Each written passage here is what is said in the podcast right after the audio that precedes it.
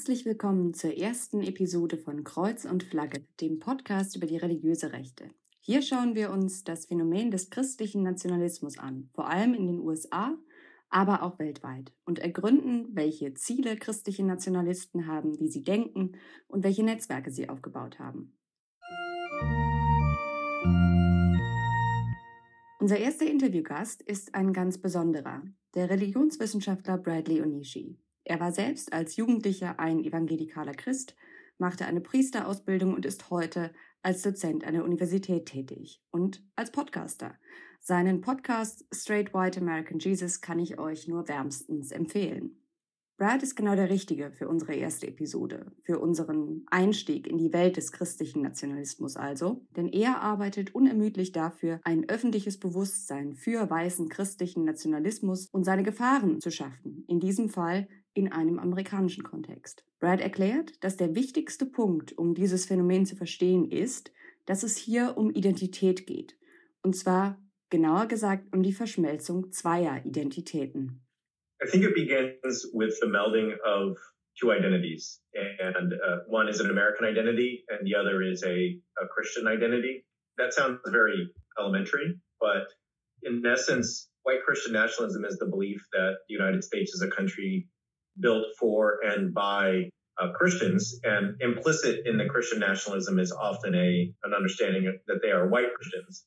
And so there's this understanding of the United States as a white Christian nation whose history, present, and future are all uh, intertwined with God's plan uh, for a very special nation and for a very special people. And uh, the reason this plays out in, in such uh, wrenching ways and important ways in our country is that there's a there's an assumption that white Christians are the true Americans, both by those people inside the movement and by uh, outsiders, including media, um, who who often bring those presumptions to their coverage of of this religious group, uh, thereby reinforcing um, the the sort of image of uh, the white evangelical Protestant uh, as the quintessential American persona. Wir haben also die Verschmelzung einer amerikanischen und einer christlichen Identität. Das bedeutet, dass in den Augen christlicher Nationalisten nur ein Christ ein, in Anführungszeichen, richtiger Amerikaner sein kann. Das bedeutet im Übrigen eine ganz bestimmte Sorte des Christentums. Eines, das patriarchal und erzkonservativ ist. Progressive Christen fallen in den Augen christlicher Nationalisten ebenfalls nicht in die Kategorie der in Anführungsstrichen wahren Amerikaner. Es wurde gerade nach Trumps Wahl viel in den Medien über weiße Evangelikale geschrieben. Und diese Gruppe wird oft mit christlichen Nationalisten gleichgesetzt. Tatsächlich aber müssen wir genauer hinschauen. Denn klar, weiße Evangelikale sind die größte Religionsgruppe, die Trump unterstützt hat. Aber wie die Soziologen Andrew Whitehead und Sam Perry gezeigt haben, war in Umfragen der stärkste Indikator dafür, dass jemand Trump wählen würde, nicht weißer Evangelikalismus, sondern christlicher Nationalismus. Heißt, nicht jeder weiße Evangelikale ist ein christlicher Nationalist, auch wenn es auf eine Mehrheit von ihnen zutrifft. Das heißt auch, christliche Nationalisten finden sich auch in anderen Glaubensströmungen des Christentums. Wir finden also auch Katholiken, Mormonen und sogar einige Juden, so paradox das vielleicht auch klingen mag, unter christlichen Nationalisten. Genauso wie die große Menge derjenigen, die keiner speziellen Konfession angehören. Aber warum haben weiße Evangelikale im weißen christlichen Nationalismus eine so wichtige Rolle inne?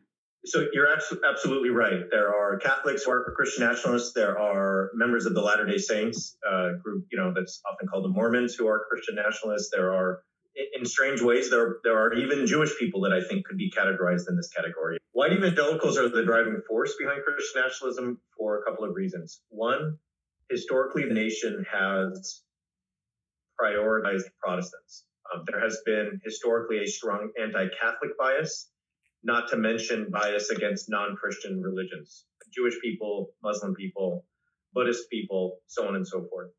Uh, Joe Biden is only the second Catholic president. Uh, when John F. Kennedy ran for president as a Catholic in the 1960s, it was immensely controversial.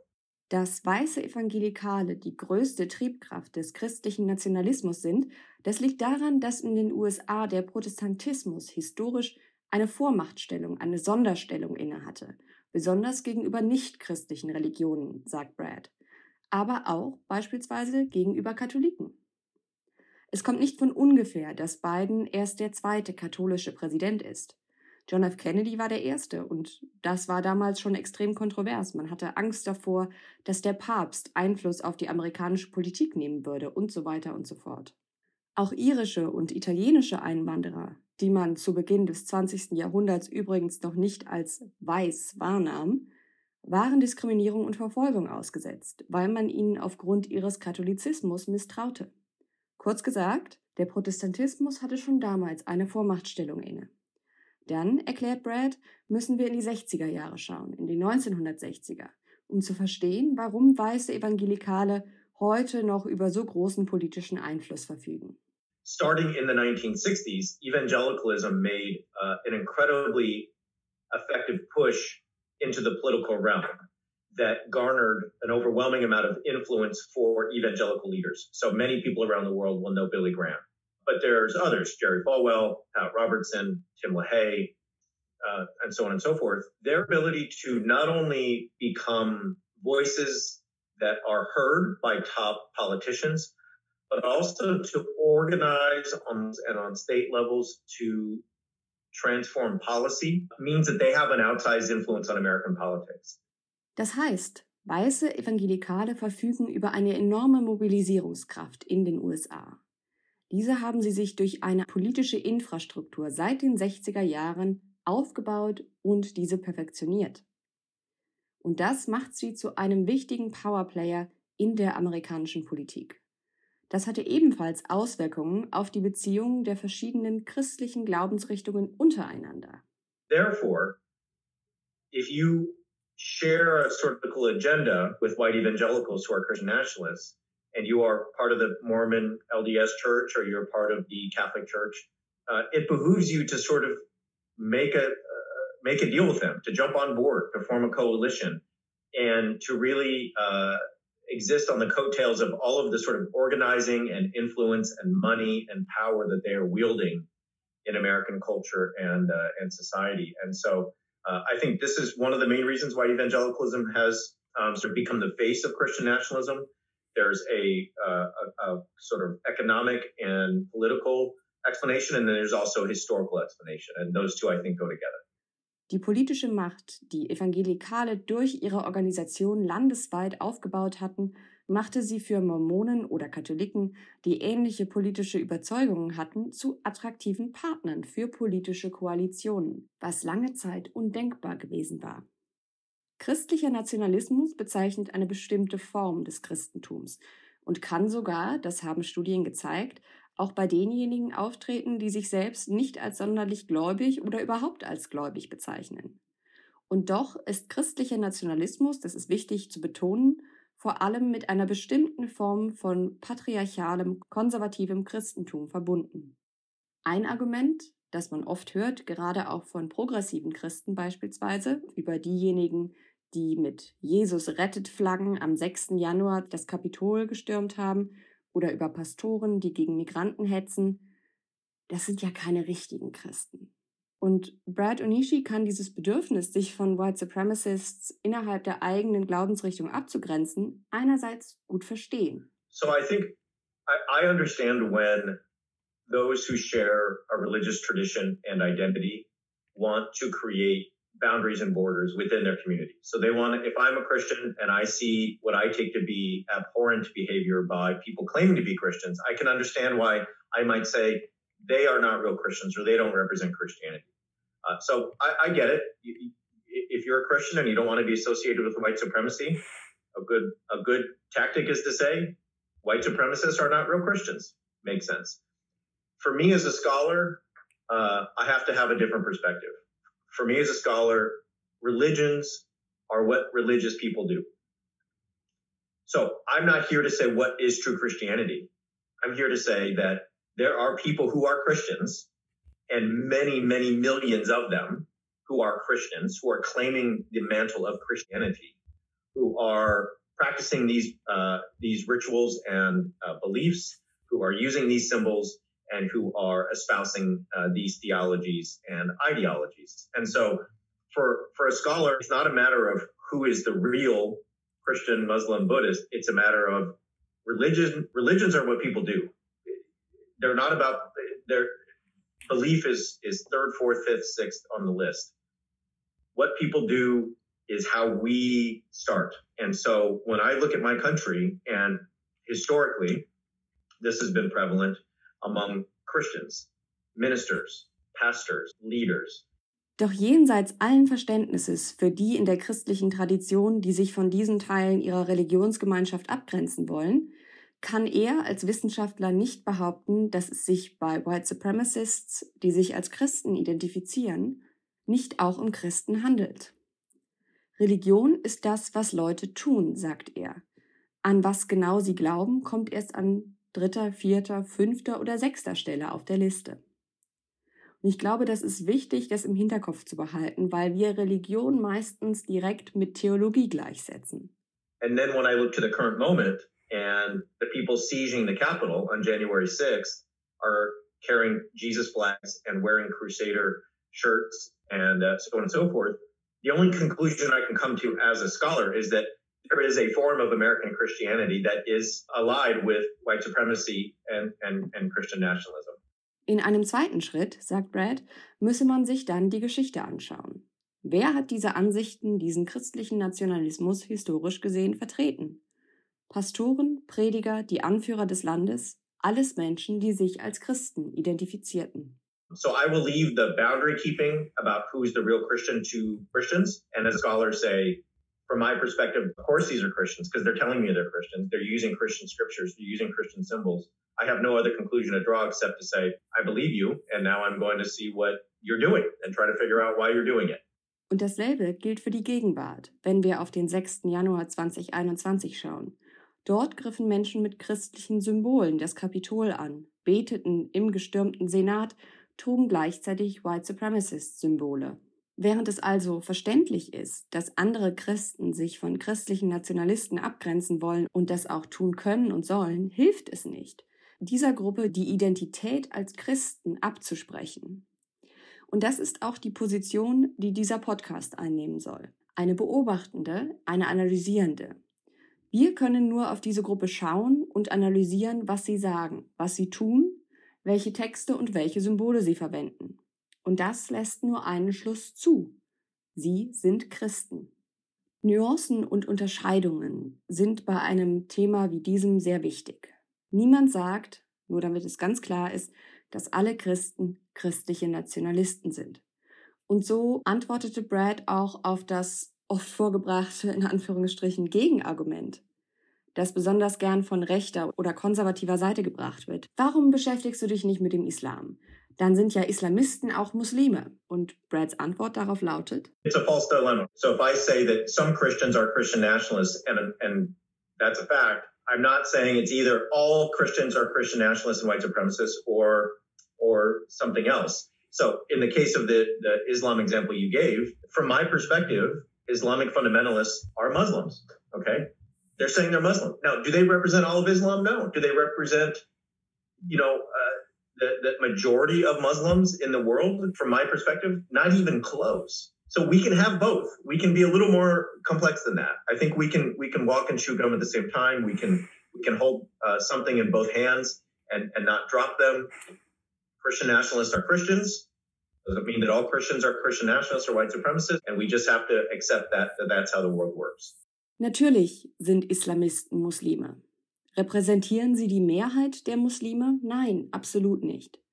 Die Islamparallele ist eine falsche, denn sie bringt die Diskussion nicht weiter. Es handelt sich dabei um ein falsches Dilemma, sagt Brad. Wir sind durchaus in der Lage, die Komplexität des Themas anzuerkennen. Lasst uns doch auch so diskutieren. Das heißt auch anzuerkennen, dass das Thema für viele sehr emotional ist.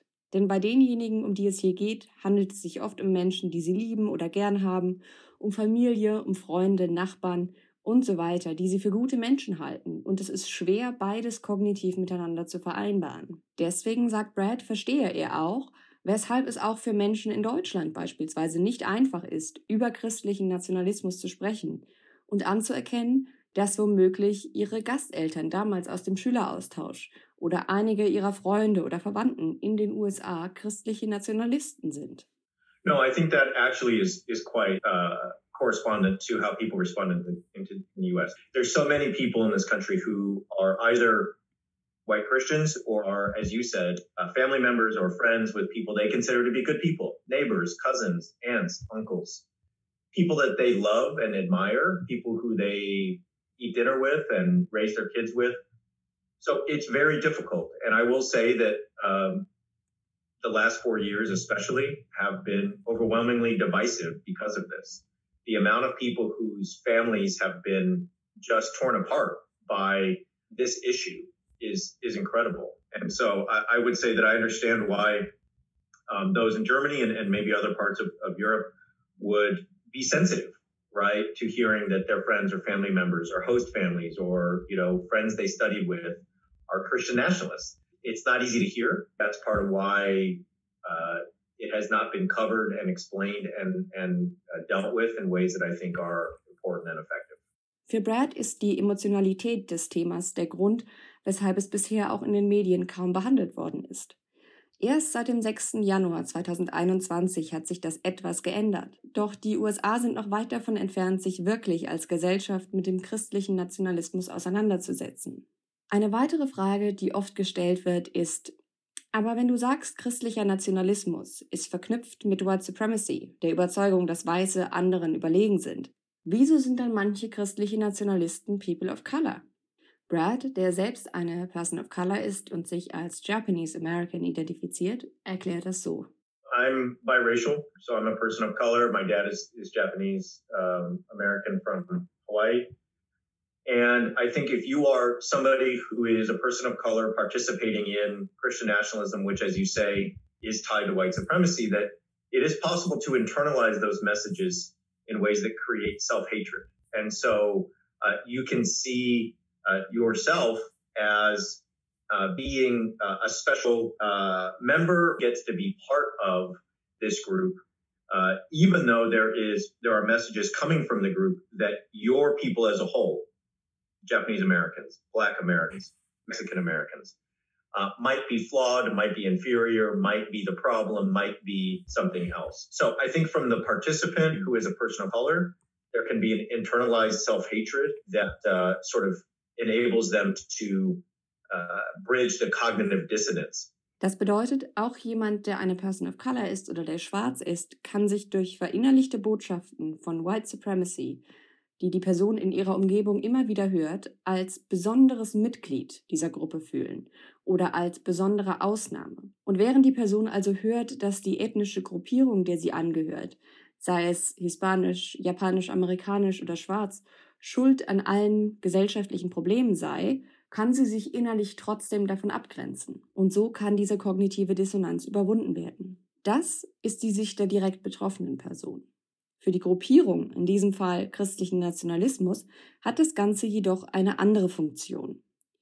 Und Brad und ich hatten zuvor über eine Szene aus einem der sogenannten Jericho-Märsche gesprochen. Das waren Veranstaltungen vor der Inauguration von Joe Biden, bei denen theologisch untermauert Trumps Lüge vom Wahlbetrug gepusht wurde. Wir kommen in einer späteren Episode dann noch genauer auf diese Jericho-Märsche zurück. Jedenfalls sprachen wir über einen Moment, ich glaube, es war im Dezember 2020, als einer der evangelikalen Medienstars, Eric Metaxas, der Menge auf einer solchen Veranstaltung zurief, ja, Sie sagen doch immer, wir sind White Nationalists, weiße Nationalisten. Wenn das stimmt, wie kann es dann sein, dass hier so jemand spricht? Und das war seine Begrüßungsrede für einen schwarzen Pastor, der nach ihm auf die Bühne kam, um zu predigen. Und Brad Onishi nimmt dieses, in Anführungsstrichen, Argument für uns auseinander. From the perspective of the, the movement as a whole, there's always this line that people want to give. Eric Metaxas is basically saying, we have a black friend. Yeah. Therefore, we cannot be racist. Okay, so when somebody tells you that they have a black friend or a Mexican friend or an Asian friend, or they married an Asian person and therefore they can't be racist, my response is, oh, yes, you can, because there's very, there's a, a good chance that you're saying to me that the person I married or the, per, the friend I have is one of the few good ones that is part of this group. And I have allowed them in my life because they have overcome the inferiority of their race and uh, raised themselves to my level. And therefore, I'm willing to sort of hang out with them, have them in my family, whatever may be, even if the group as a whole, Asian Americans, Black Americans, Mexican Americans, so on and so forth, are problematic, are inferior, are an issue. I wish they'd be quiet. I wish they'd stop, you know, trying to raise themselves or insert themselves into conversations where they should just uh, stop. Es ist das klassische, ich kann nicht rassistisch sein. Ich habe einen schwarzen Freund. Und Onishi entlarvt das nicht nur als Strohmann, sondern erklärt auch, welches Denkmuster dahinter liegt. Wer sagt, ich kann nicht rassistisch sein, weil ich eine Person of Color geheiratet habe, weil ich einen schwarzen Freund habe, der sagt auch, diese eine Person steht in meinem homogenen Umfeld so heraus, dass ich das betonen muss, was wiederum die Frage aufwirft, weshalb betonst du die Rolle dieser Person? Und Onishi sagt, die Chancen stehen gut, dass der Sprecher oder die Sprechende damit meint, für mich ist diese Person eine von den Guten, eine Ausnahme von der Regel, nämlich dass ich die Gruppe von Menschen, der sie zugehörig ist, als von niederem Wert ansehe im Vergleich zu weißen Menschen. Und hier wird noch einmal deutlich, weiß ist im Kontext von Rassismus und Race kein alleiniges Farbadjektiv, das die Hautfarbe beschreibt, sondern es ist ein soziales Konstrukt. Wer betont, er habe einen schwarzen Freund, lässt auf seine Grundhaltung gegenüber Schwarzen schließen, dass sie problematisch sind, dass sie Dinge wollen, die ihnen nicht zustehen, nämlich Gleichheit gegenüber Weißen. So, that's my response to Eric Metaxas. oh God, Eric Metaxas, yeah. I've, yes, yes, yeah. What, what, what, poor, what poor life choices have you made to study this? I know, I've asked myself that for a long time. Aber kommen wir kurz weg von Brads berechtigter Frage, welche schlechten Entscheidungen in meinem Leben mich dazu gebracht haben, mich näher mit diesem Thema und vor allem mit Eric Metaxas zu beschäftigen. Und schauen wir kurz vor dem Schluss noch einmal auf das Gesamtbild. Christlicher Nationalismus hat ein Ziel, Macht, und zwar politische Macht, Einfluss auf das öffentliche und private Leben aller Bürger Amerikas. Und eines seiner Werkzeuge, um beispielsweise gegen Antidiskriminierungsgesetze verstoßen zu können und beispielsweise als religiöse Organisation keine homosexuellen Menschen einstellen zu müssen oder zu verweigern, als Geschäftsinhaber den Mitarbeitenden eine Krankenversicherung zu zahlen, die auch Verhütungsmittel beinhaltet, ist das Argument der Religionsfreiheit. Heißt, ganz kurz zusammengefasst, niemand darf zu etwas gezwungen werden, was gegen seine sincerely held religious beliefs verstößt, also gegen seinen aufrichtigen Glauben verstößt. Und damit war die religiöse Rechte in der Vergangenheit sehr erfolgreich. Bevor wir uns in den nächsten Episoden näher mit Beispielen beschäftigen, widmen wir uns jetzt vorneweg einer der häufigsten Fragen, die ich zu diesem Thema bekomme. Leute fragen oft, aber ließe sich dieses Argument von der Religionsfreiheit nicht auch umdrehen? Könnte nicht beispielsweise eine hinduistische oder eine islamische Institution genau dasselbe Argument verwenden? Das würde doch dann nicht mit dem Ziel christlicher Nationalisten zusammengehen. Das würde dem Ziel doch nicht entsprechen. Und das ist richtig. Aber das System ist zum Vorteil der religiösen Rechten manipuliert. There has been a concerted effort to pack the courts, the Supreme Court and every other, the federal bench and every other level of the judiciary. Religious liberty has become, I think, one of the most important issues for Christian nationalists of all stripes. I think it even, if, if you made me wager, I would say it is probably more motivating now than you know, abortion, um, which is not something that used to be true. Could this backfire on uh, Christian nationalists, white evangelicals? Yes. Uh, I'll give you an example. So uh, in 2000, I have to look at the date 2012, 2013, uh, no, it's earlier than that. 2009, 2010. There was, uh, this was before the Supreme Court decision on same sex marriage in the United States. And there was an amendment in North Carolina to basically make sure that marriage was only between a man and a woman. And a church, uh, the United Church of Christ, which is quite progressive and, and left leaning, sued the state of North Carolina because they claimed that for them, marrying same sex couples was part of their religious practice. So their theology says if we are going to follow God's commands, we have to marry people who are of the same sex sorry, it's our religious freedom is at stake here. If we can't marry people who are two, if we can't marry two men, then we can't practice our religion. And it and it worked. It, it completely backfired. Es ist also möglich, das Argument der Religionsfreiheit gegen christliche Nationalisten, gegen die religiöse Rechte zu verwenden. Aber diese Fälle sind, wie Brad sagt, sehr rar gesät. I think the problem, however, is that those cases are rare. And that what we've seen is that from a, uh, a legislative perspective and a poly, policy perspective, um, in, in most cases, the favor goes to uh, one side.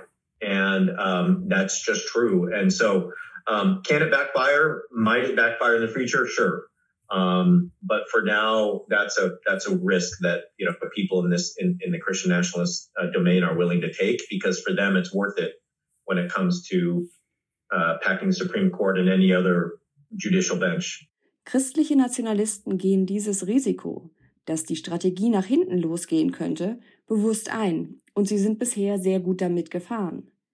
Das liegt unter anderem an ihren jahrzehntelangen Bemühungen, die Bundesrichter und den obersten Gerichtshof mit den ihrigen zu besetzen. Aber kurz gesagt lässt es sich so zusammenfassen. Es lohnt sich für die religiöse Rechte, dieses Risiko einzugehen, weil sie im Vorteil ist. Durch ihre politische Infrastruktur und auf der Ebene der Justiz, die sie seit Jahrzehnten zu ihrem Vorteil manipuliert hat. Das war es für die erste Episode von Kreuz und Flagge, dem Podcast über die religiöse Rechte in den USA. Beim nächsten Mal ist unser Gast wieder Brad Onishi, der mit uns über die Rolle von christlichem Nationalismus in der aktuellen amerikanischen Politik, dem Angriff auf das Kapitol und in der Zukunft des Landes spricht. Wenn ihr den Podcast unterstützen möchtet, könnt ihr das auf Patreon tun. Den Link findet ihr in der Episodenbeschreibung. Ab einem bestimmten Level schaltet ihr dort außerdem Bonusinhalte frei, längere Episoden beispielsweise und extra Inhalte. Und wer richtig tief eintauchen will, kann das mit meinem neuen Buch Amerikas Gotteskrieger tun, wie die religiöse Rechte die Demokratie gefährdet, das am 19. Oktober bei Revolt erschienen ist, in dem die Entwicklung der organisierten modernen religiösen Rechten in den USA erklärt wird, und zwar aus theologischer, popkultureller, soziologischer und historischer Sicht. Also, um es kurz zu fassen, von Manifest Destiny bis zum Bachelor. Doch wirklich. Schaut rein und bis zum nächsten Mal.